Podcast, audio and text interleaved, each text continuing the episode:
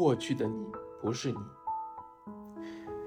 嗯，许多人都觉得自己是人生的受害者，并且常常归咎于过去的时间，或许是被父母虐待，或在不健全的家庭中长大。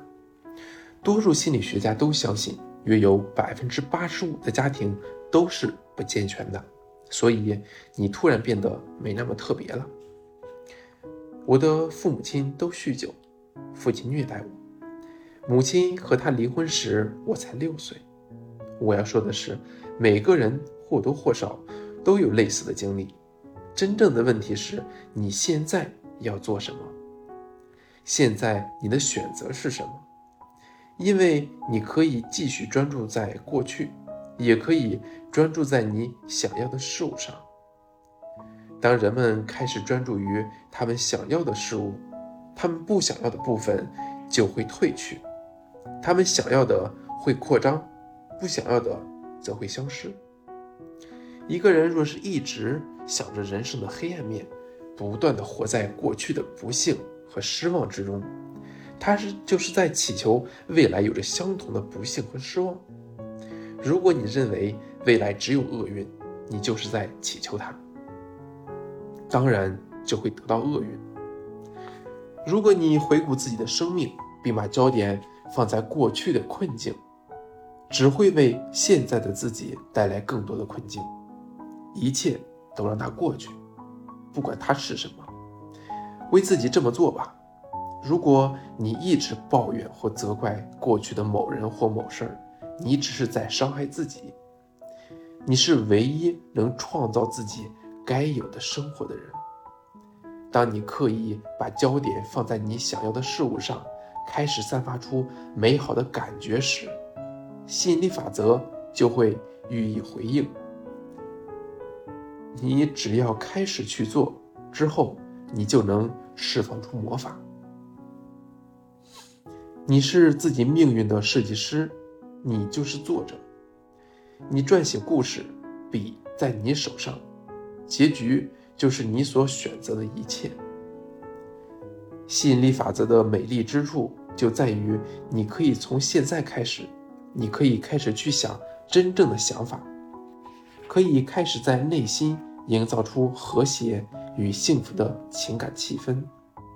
吸引力法则将会开始给予回应。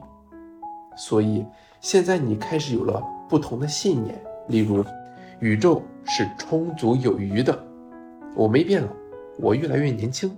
之类的信念，我们可以利用心理法则创造出我们想要的样子。你可以从遗传、文化习俗、社会信仰之中彻底解放出来，并从此永远正视你内在的力量，比世界上其他力量都来得大。你也许会想，嗯，这很好，哎，但是呢，我做不到，或者是。啊，他不让我做，或者，哎，他绝不会让我做那样的事，或者说，我没有那么多钱做那样的事，我不够强大，我做不到，我还不够富有到能做那件事儿，或者我不，我不能，我不够，我不，每一个我不，都是在创造。当你在说我不的时候，去觉察它。并去想想这样会创造出什么结果来，是个很棒的想法。沃尔夫博士给我们分享的这个他洞察到的事情，同样也被所有伟大导师们以“我是”这个词语的力量所证明。当你说“我是”的时候，其后所见的内容就是由强大力量所召唤来的创造物，因为你正在宣布它成为事实。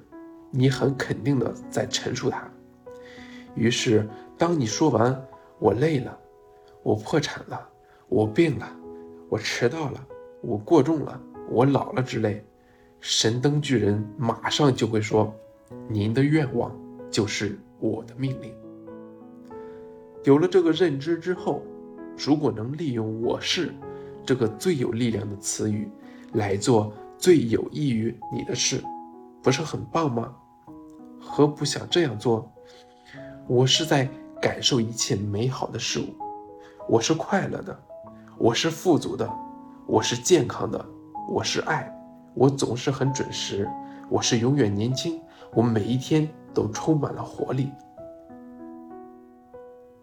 查尔斯·汉尼尔在他的《万能钥匙系统》一书中宣称，有一句肯定语能包含人类所有的愿望，还能为所有的事物带来和谐的条件。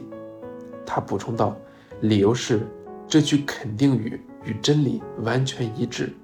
当真理出现，一切错误和不一致的形式必然会消失。这句肯定语就是：‘我是完整、完美。’”强壮、有力量、充满爱、和谐又快乐的。如果这听起来像是个费力的工作，好像需要把你想要的东西从看不见的地方拉到看得见的地方，那么就试试这个捷径吧。把你想要的东西看成是既存的事实，如此一来，你想要的事物就会以光速显现出来。在你要求的当下，在宇宙的精神界，一切事物存在的领域，它就已经是事实了。当你在心中构思某件事，并知道它将变为事实，毫无疑问，它就会真的显现出来。这个法则所能为你做的事情是没有限度的。要勇敢地相信自己的理想。把它想象成是已经完成的事实。当亨利·福特要把他对汽车的愿景带到世界上的时候，四周的人都嘲笑他，认为他是疯了才会追求这样荒唐的愿景。亨利·福特比那些嘲笑他的人更清楚，他了解这个秘密，也知道宇宙的法则。不论你认为自己能还是不能，你都是对的。你认为你做得到吗？有了这个知识，你就可以达成去做任何事。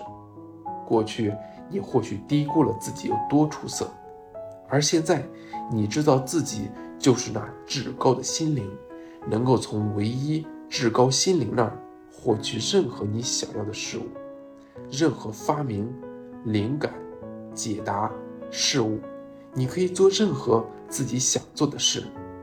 你是无法形容天才，所以开始这么告诉自己，并去察觉真实的自信。这会有界限吗？当然没有。我们是不受限制的存在，我们是没有最高限度的。这个地球上的每个人，其内在的能力、才能、天赋和力量是完全无限的。